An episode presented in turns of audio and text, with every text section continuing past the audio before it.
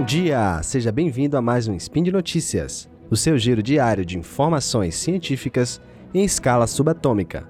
Eu sou Danilo Pastor e hoje, dia 20 Nixian, do calendário Decatrian, ou mesmo que 23 de dezembro do calendário gregoriano, vamos falar de Uber, vamos falar do nosso querido Elon Musk, vamos falar do joguinho Bolsomito 2K18 e o nosso querido Museu Nacional ganha um tour virtual.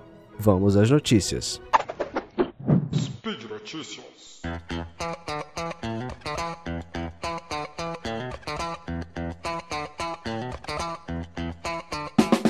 Nove meses após o trágico e fatal acidente com o carro autônomo da Uber, o governo do estado da Pensilvânia liberou os testes da empresa com seus carros que andam sozinho. Os testes estão ocorrendo na cidade de Pittsburgh. A liberação veio do Departamento de Transporte do estado.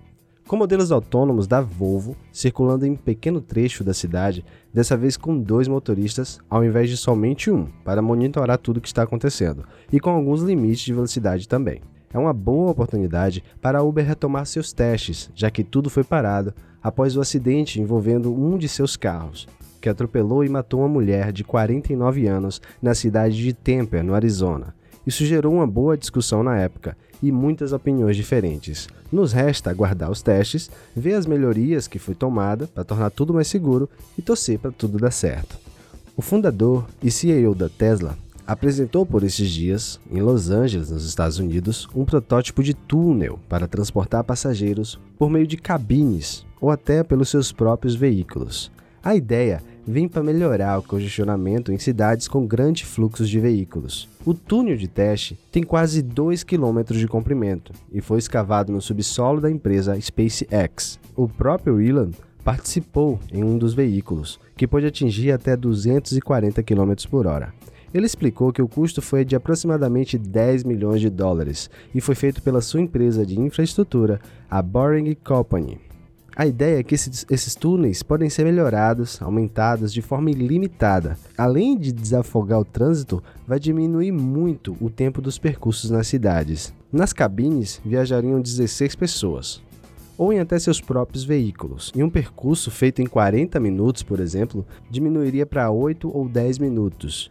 A ideia de Musk é bem futurística e parece meio que impossível, mas não podemos negar que seria muito legal ter um desses túneis na cidade de São Paulo, por exemplo, que tem um trânsito bem caótico. Um joguinho chamado Bolsomito 2K, que está disponível na Steam da Valve, foi suspenso pela Justiça Brasileira e não poderá ser vendido, a pedido do Ministério Público do Distrito Federal. O jogo é bem questionável e retrata em pixel art o que parece ser o presidente eleito Jair Bolsonaro o objetivo é ganhar pontos ao espancar mulheres, negros, políticos e entre outras coisas.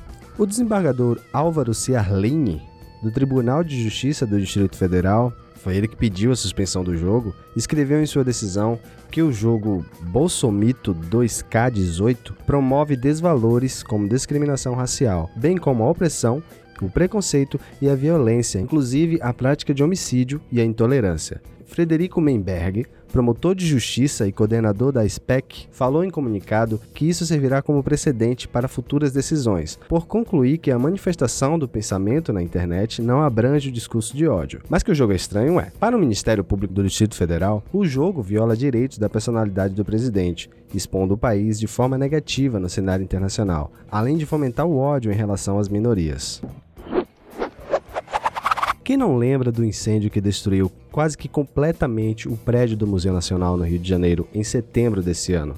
Algo muito triste e uma perda inestimável para o Brasil.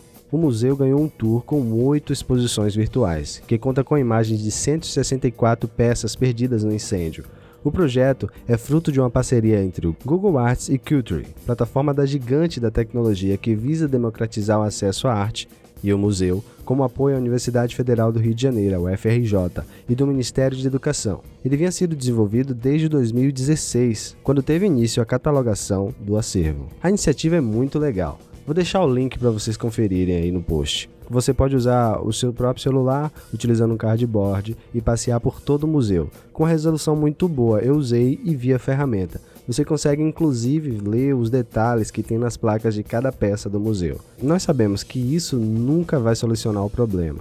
O que foi perdido, foi perdido, não tem como recuperar mas podemos pelo menos ver como era e o que perdemos, para assim, quem sabe, aprender a guardar a história de forma mais responsável. Bela iniciativa. Bom, por hoje é só. Lembre-se, deixe o seu comentário no post desse episódio no Portal Deviante. Lá tem os links referentes às matérias citadas. É sempre bom receber o seu feedback. Esse projeto só é possível graças ao apoio dos nossos queridos patronos, que nos ajudam pelo Padrim e pelo Patreon. Eu fico por aqui, um abraço a todos e até o próximo episódio.